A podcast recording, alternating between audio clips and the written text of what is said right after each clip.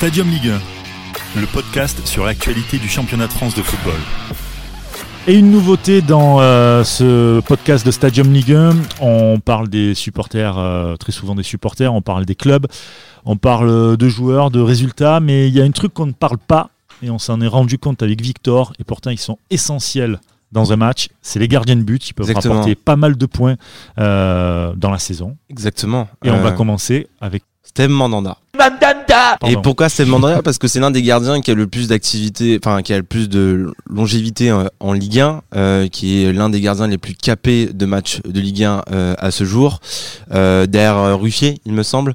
Pourquoi Mandanda? Parce que l'an dernier, on croyait qu'il était fini, qu'il était muerté, comme on dit souvent, qu'il était capoute. Et, et au final, euh, Mandanda est revenu à son meilleur niveau.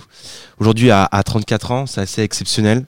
Comme quoi, euh, un gardien n'est jamais mort. Euh, Mais c'est c'est peut-être aussi les meilleures années, avec l'expérience. Exactement, avec l'expérience, avec la sérénité, surtout la sérénité aujourd'hui. Euh, un gardien de but, c'est quoi aujourd'hui? C'est le dernier rempart. C'est voilà, c'est sur lequel, euh, c'est le poste sur lequel on se repose le plus quand une erreur est faite par euh, l'un de ses coéquipiers.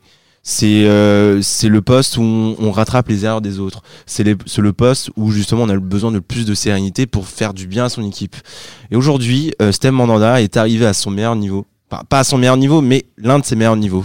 Et euh, moi, très franchement, vu la saison que je, je me suis dit, vu la saison l'année dernière, je me suis dit qu'il reviendrait à son meilleur niveau parce que c'est un combattant, c'est voilà. Bah, d'ailleurs, déjà, on l'a vu en début de saison où il avait perdu euh, Exactement. beaucoup, Et- beaucoup de kilos en quelques, quelques semaines, quelques mois. et, et, et ça, pour un gardien de but, c'est très important d'être euh, bien dans sa tête, mais surtout bien dans son corps. Si on est bien dans son corps, on est bien dans sa tête. Euh, si on arrive justement à, à avoir cette symbiose, euh, forcément, on peut faire des, des choses assez euh, phénoménales. Euh, Aujourd'hui, Stem Mandanda rapporte des points à son équipe. Euh, et, et sur, euh, sur ces 10 années, à peu près 12 années en, en, Ligue 1 aujourd'hui, c'est l'un des gardiens au final qui est, qui est le plus régulier. Et, et je trouve que on, souligne pas assez la- les- ses prestations, on souligne pas assez justement sa carrière.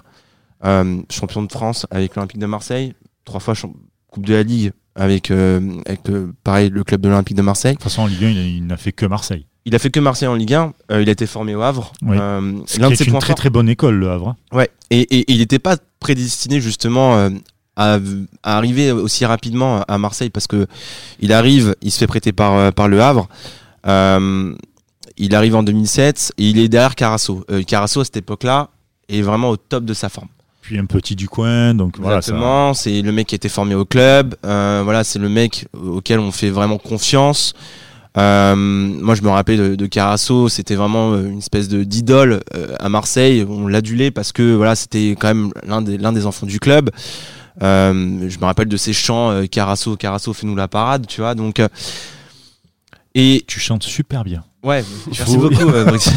Mais euh, et, et, et je me rappelle de, de ce premier match de Mandanda, c'était contre Caen. Euh, et euh, voilà, c'était le petit nouveau, le petit qui arrivait en Ligue 1 euh, et qui arrive dans, dans les cages de l'Olympique de Marseille. Et quand tu arrives à Marseille, forcément, la pression n'est pas la même.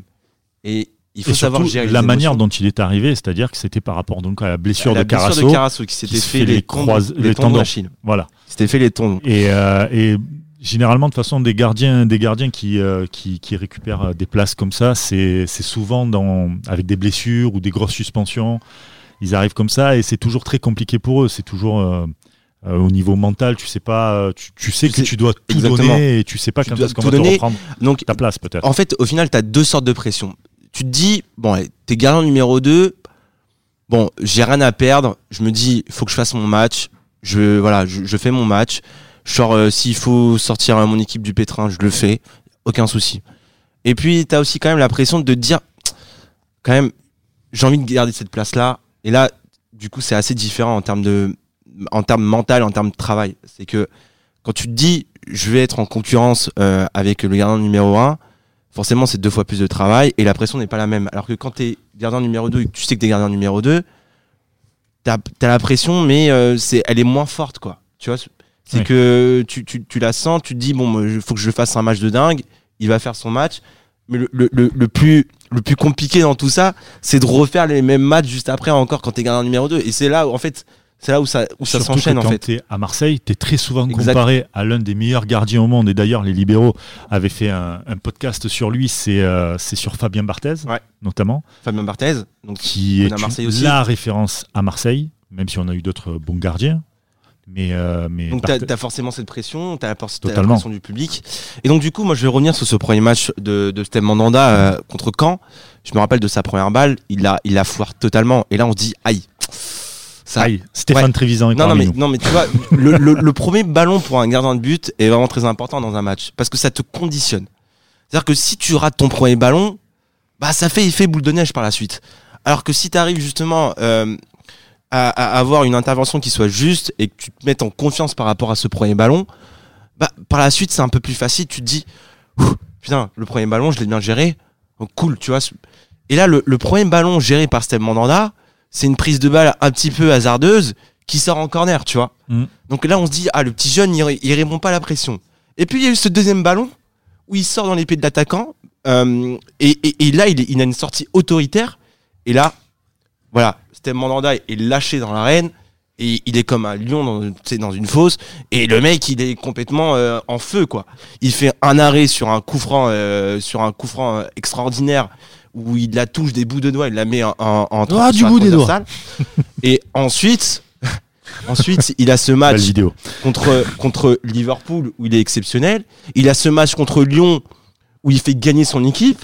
Tu vois, donc la première saison de Steve Mandanda, elle, elle est arrivée dans une condition, genre, euh, on, pensait que c'était compliqué pour lui et au final, le mec, Pas il est propulsé en équipe de euh, France Il est présent. il est présent, il est propulsé en équipe de France. Guéret le fait confiance. Il est installé en- euh, euh, dans, dans cette équipe de l'Olympique de Il Marseille. enchaîne les matchs de Ligue des Champions. Et ensuite, pour l'année suivante, il Ouais. enchaîne les matchs de Ligue des Champions. Donc, il y a eu des circonstances pour Steve Mandanda qui a su justement saisir l'opportunité par rapport euh, à Cédric Carasso. Et, et- et là, euh, à ce moment-là, on se dit que Mandanda est inarrêtable, qui sera le futur gardien de l'équipe de France. Sauf que le problème de Mandanda, c'est qu'il a eu un défaut. C'est que euh, je pense que c'est un gardien euh, qui aime être exposé. Mhm. Et à l'époque, quand tu arrives aussi en équipe de France, ah, l'équipe de France, c'est pas la même pression aussi. C'est un autre niveau. C'est un autre niveau. Et il faut se rappeler aussi de l'équipe de France de l'époque. C'était l'équipe de France de Monsieur Domenech en 2008, où c'était un- échec total. Il a dû remplacer Grégory Coupé. Et euh, on se dit, bon, bah, le, le petit Steve Mandanda, bah, il, il faut qu'il devienne grand. Et il y en a un autre qui, qui, tape, qui tape à la porte, c'est Hugo Lloris. Qui a jamais vraiment lâché le, le, le- le poste, quoi. Et depuis justement cette année 2008, Hugo Lloris s'est installé en équipe de France et Mandanda l'a perdu parce que je pense que Mandanda n'a pas su justement élever son niveau à un moment où il devait le faire. Est-ce que c'est pas le problème aussi du club aussi? Parce que le club euh, de l'Olympique de Marseille est passé partout, euh, par tous les. euh, Non, parce qu'à l'époque le club progressait. On a eu bah, Guéret qui est arrivé en, en 2007, l'année où Mandanda arrive. L'année d'après, il termine vice-champion de France face à Bordeaux. Et l'année d'après, ils sont champions de France avec Didier Deschamps. Donc il y a, dans le club, il y a quand même une progression.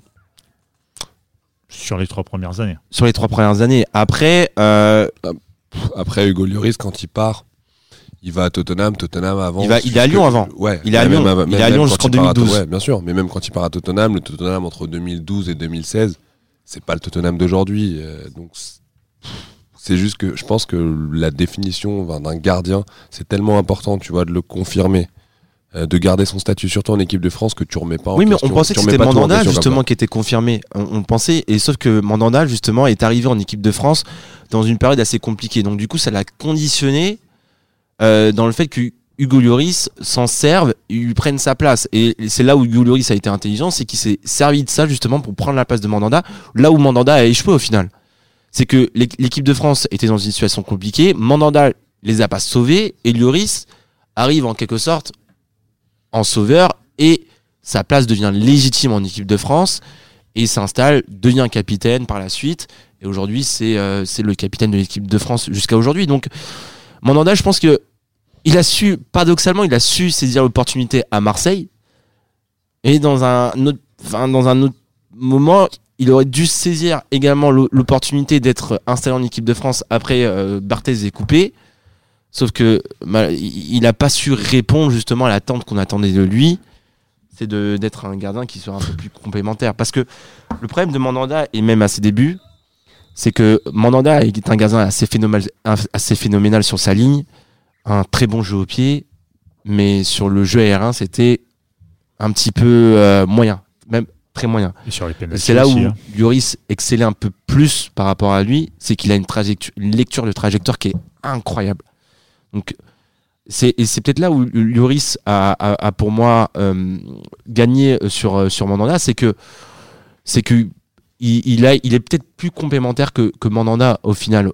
Et, ça se voit aujourd'hui encore, tu vois. Donc, euh, euh, donc Mandanda a, su par la suite a compris justement ses faiblesses qui étaient le domaine aérien là où l'équipe de France prenait énormément de buts à son époque, et là où Lloris justement faisait beaucoup de bien par la suite. Donc euh, Après, on, ve- on verra, hein, parce que l'euro est quand même dans 4 mois.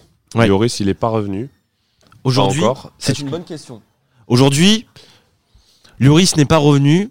On se dit bon bah c'est Mandanda le, le gardien numéro un.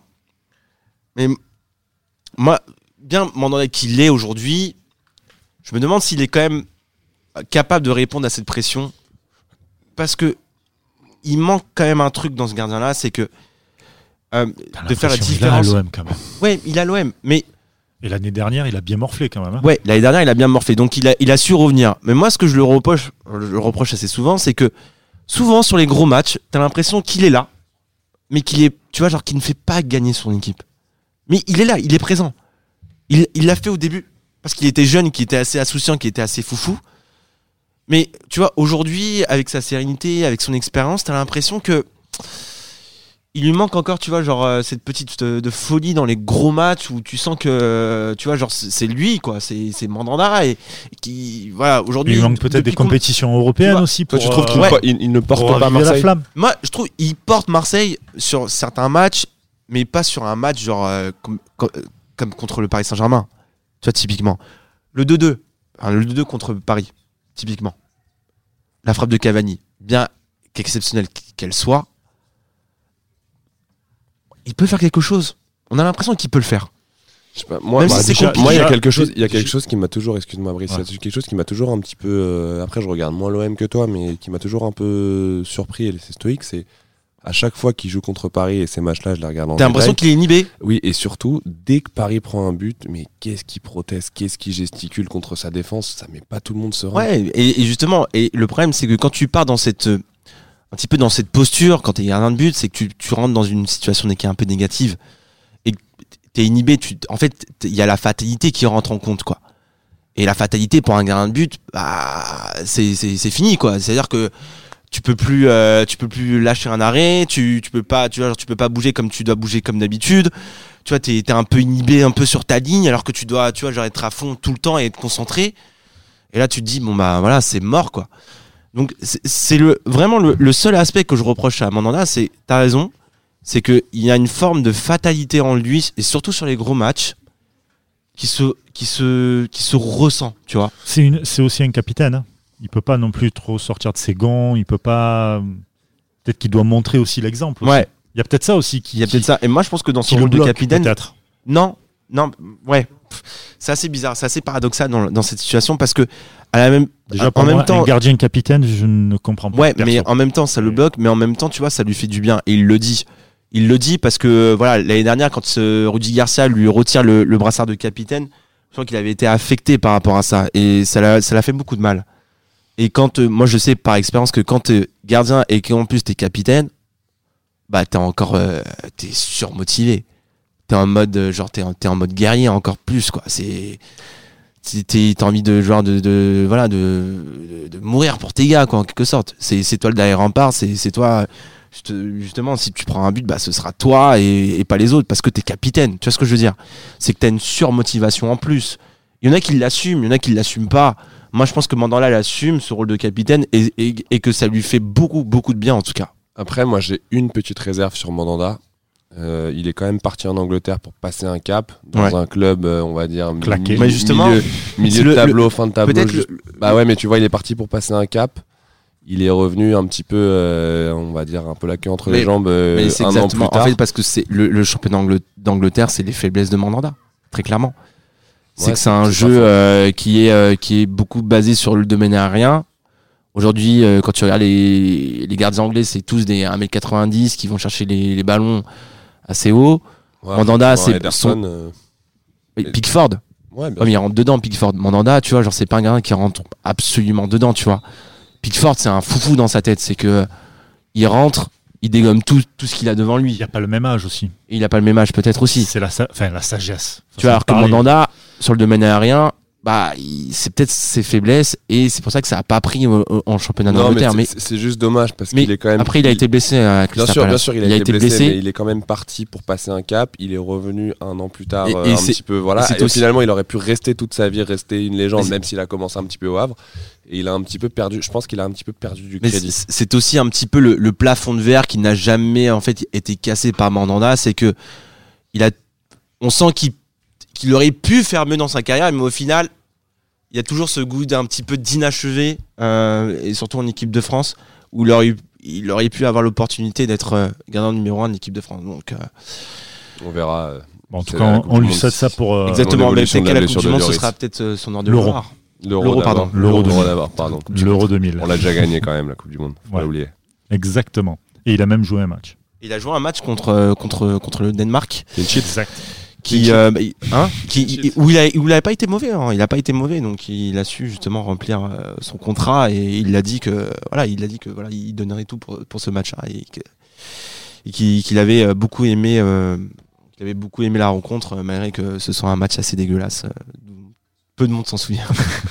En tout cas, on lui souhaite euh, de faire encore une deuxième belle partie de saison, euh, de faire encore pas mal d'arrêts pour, euh, pour l'Olympique de Marseille et, et pourquoi pas refaire les, mêmes prestations au niveau, c'est euh, incroyable. Donc, euh, quand il nous fait des parades tel un félin, c'est le phénomène, el phénomène. Oula, ouais, d'accord. Ok, on va arrêter ce podcast parce que le mec bégaye en mandarin. Euh, merci beaucoup pour euh, avoir écouté ce premier podcast. Ça s'appelle La Parade. C'est sur Stab John Ligue 1. C'est avec Victor. Évidemment, la première avec Victor, on pouvait pas se passer de faire euh, Mandanda, évidemment, toi le Marseillais. C'est Voilà. bah, c'est le gardien aujourd'hui qui a euh, le- une, carrière assez extraordinaire en Ligue 1. quoi. Donc, euh, je, devais- me devais de commencer par Mandanda pour euh, ce premier podcast. Et le prochain, ça sera la semaine prochaine, mercredi prochain, avec Exactement. On va faire Lopez. le gardien de Beaucoup de, choses à dire sur Lopez. C'est un gardien que j'apprécie, mais beaucoup de choses à dire. Eh ben, le rendez-vous est pris tous les mercredis, la parade de Stadium Ligue 1 avec Victor et Constant qui était là. Merci. À plus. À plus, ciao. C'était Stadium Ligue 1, un podcast produit par Sport Content en partenariat avec Urban Soccer.